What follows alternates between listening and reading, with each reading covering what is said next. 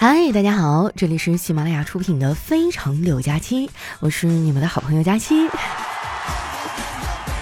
那在节目开始前啊，咱们先公布一下上一期参与郎酒互动的获奖名单啊，快看看有没有你啊！他们的名字呢，分别是佳期的火锅、神无意、此生无缘一等奖、冰雪、傻子强子、假期偶遇佳期娶为佳期，还有小糖糖炒栗子啊，佳期家的 meatball，ADC 玩的最好的东东，啃树皮煮皮蛋，鲤鱼小姐啊，小宁喵喵，无人的房间，远晴，佳期家的哦吼，佳期很哇塞，王班长的小祖宗，吾皇俺的巴扎黑，陈星辰，还有佳期爱你哦。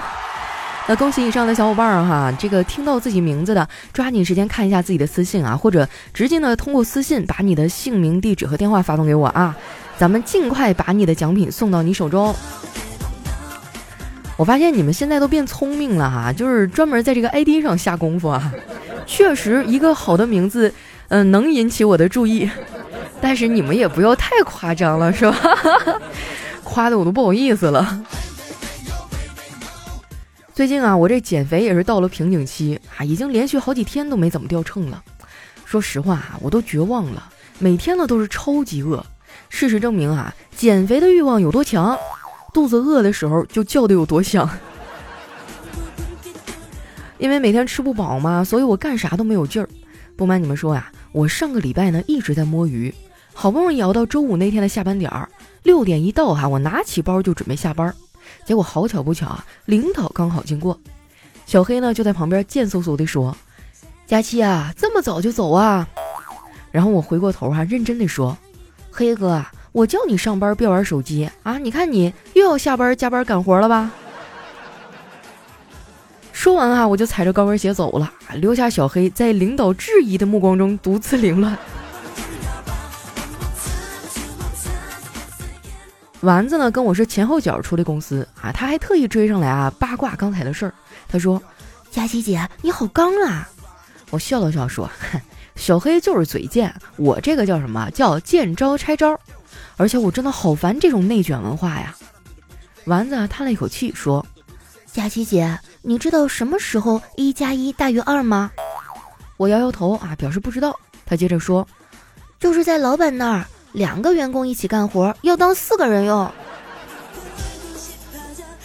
说的好有道理哈，我竟无言以对呀。丸子啊约我晚上一块吃饭，被我给婉拒了。我这次减肥的决心很大啊。丸子看我不吃，说自己也不吃了。然后我就发现他好像对“不吃”这两个字儿啊有误解，只要不是在饭店里坐着吃啊，就在他那可以划定为不吃。他跟我顺路呢，一块去坐的公交车。这一路上遇到的所有的美食摊儿啊，他基本上都吃了一个遍，那把我给馋的呀。当时我就感慨，好身材背后啊，不只有汗水和泪水，还得咽下不少的口水。路上呢，我们就碰到一个遛狗的小姑娘，哎，这狗看到丸子都往上够啊，你可见她手里有多少好吃的。不过看起来啊，这个狗主人也是个吃货，手里呢拎了一堆零食。我看他们家狗的这个哈喇子就没有停过。我估计啊，如果狗狗能说话，那他们最常说的一句话应该就是：“主人，主人，那个你还吃吗？”逗了几下狗啊，我们就继续往公交站走。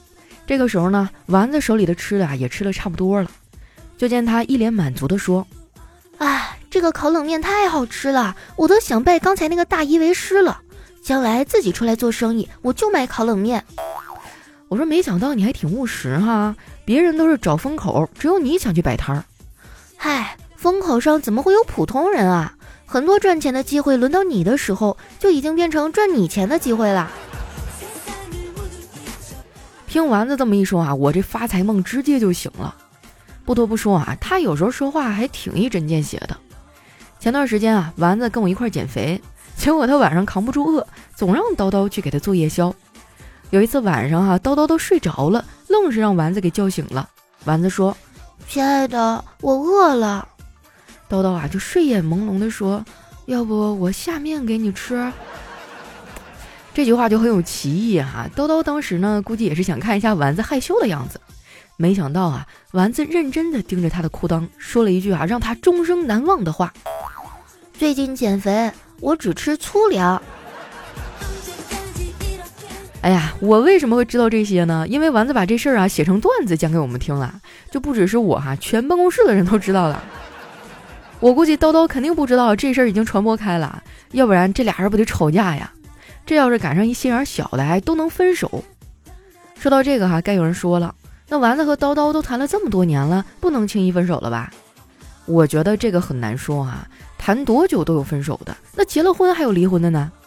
我有一朋友哈，叫娜娜，是个律师，专门打离婚官司的。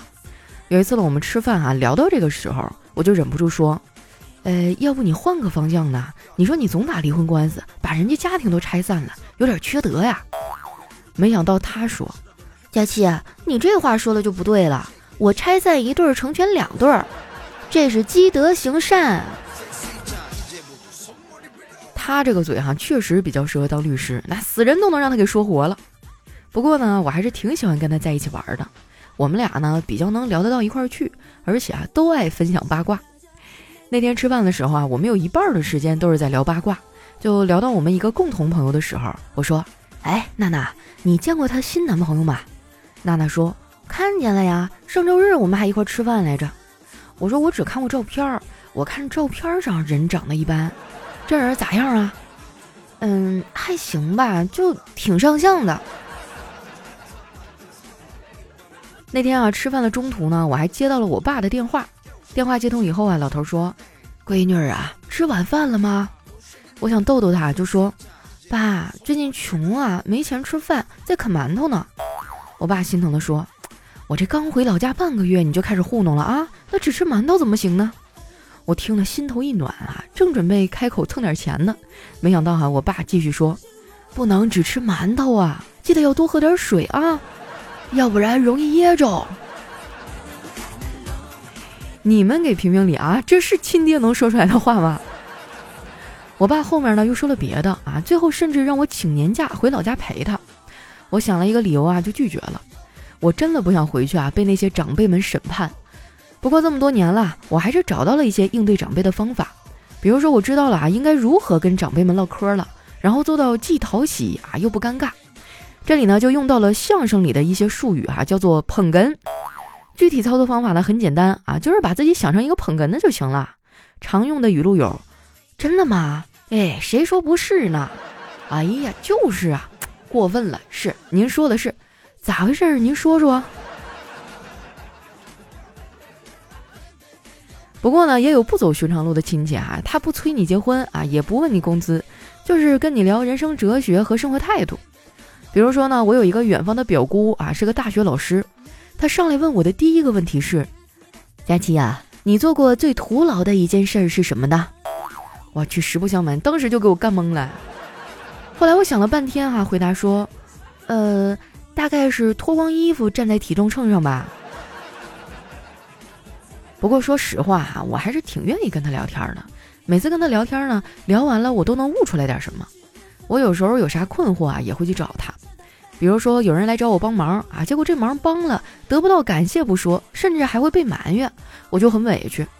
我表姑啊，听我控诉完，先是安慰我几句，然后说：“佳期呀，帮别人忙的时候，你也要有充分的思想准备。第一个呢，就是别图回报，图回报和感恩，很大可能要失望啊。第二呢，就是适可而止。很多人你帮了他十个忙，他不会感恩，但是一旦有一个忙没帮。”那你就是坏人啦！听他说完，我这一下子就豁然开朗了。这个表姑呢，是我最喜欢的长辈之一啊。她不仅人好，长得也很漂亮。年轻的时候长得特别像周迅。说起来啊，我还是周迅的粉丝呢。我小时候啊，周迅就特别火，被称为四大花旦之一。而她的花语是：好多人呐。有句话说得好哈，不是一家人不入一家门儿。我表姑父呢人也特别好，就非常的尊重女性，在外面哈有自己的事业，回家呢还会做饭、洗衣服、带孩子。我哥跟他就特别有共同语言。不过呢，我发现男人带娃和女人不一样，男人带娃呢只需要两大秘籍：一是亲亲抱抱举高高，二是来宝贝，让我们来看看妈妈在干什么。不过即使这样啊，他俩也做的是相当好了。我要是能找到个这样的男人，我立马就嫁。你不用说看孩子了，如果我未来的男朋友能带我打游戏的时候还不骂我，那我就很知足啦。丸子知道我有这个想法之后啊，就特意跑过来跟我说：“佳琪姐，你知道吗？如果一个男生跟你一起打游戏的时候，完全不在乎输赢，脸上不喜不怒，能够保持情绪稳定，这并不能证明他喜欢你，他可能只是默认了带你这个菜逼是根本就赢不了的。这也太扎心了。”其实说实话哈，我以前游戏打的可好了，最近玩的菜呢，是因为工作太忙了，根本就没时间练。这时间一长，不就生疏了吗？我发现啊，现在游戏都拯救不了我了。以前我打一局游戏呢就能解压，现在不行了。现在我们年轻人的解压方式啊变了，一般呢分为以下几种：默默发动态啊，删动态；还有呢就是换微信头像，然后再换回来；换聊天背景，一直换，一直换，换很多；然后沉默。不和任何人说话。不瞒你们说呀，我最近隔三差五啊就会把这些都操作一遍。我现在每天早上醒来啊，就像奥特曼一样，接受新的打击。我仔细想过啊，我的压力呢主要来自于工作。最近我周围啊有很多其他部门的小伙伴扛不住压力辞职了。我觉得离职啊就跟离开人世差不多。大家都觉得你脱离苦难啊，去了一个更好的地方，过得一定比现在更欢乐。我有个同事啊，去年离职的，离完职呢，人家也没找工作，直接就申请啊去法国读书了。我一直都特别想去法国啊，因为听说那边的帅哥特别多。今年过年的时候啊，我就跟这同事互发了祝福短信，然后呢，简单聊了几句。我问他法国帅哥怎么样啊？他发了一个苦笑的表情，说：“帅哥是挺多的。”但是根本就泡不到。我刚去上学的时候，有一次坐电梯，人特别多，边上站着一个一米九的法国大帅哥，给我激动坏了。我转头就跟一起走的中国同学说：“我操，你看这个男的好帅呀，好想日他。”结果同学还没来得及回答呢，那个帅哥突然开口说：“不可以哦。”空气一下就安静了，我当时尴尬的想死。不瞒你们说啊，我听到这故事的时候笑了半天啊，这也太社死了吧！当时我就想啊，这么搞笑的事儿不能只有我知道，然后我就把它写进了节目里哈，讲给你们听了。希望大家不要手欠啊，转发给我的同事，嗯。好了，那今天节目就先到这儿了哈。喜欢我的宝贝呢，记得关注我的新浪微博和公众微信啊，搜索主播佳期，是佳期如梦的佳期。那最近呢，我们每周的节目里哈都会抽奖啊，一定要注意听有没有你的名字啊。如果你中奖了，抓紧时间把你的姓名、地址和电话发送给我，以后咱就可以一边听着节目啊，一边美滋滋的喝着小酒哈，一起进入梦乡。好了，那今天节目就先到这儿，我们下期节目再见。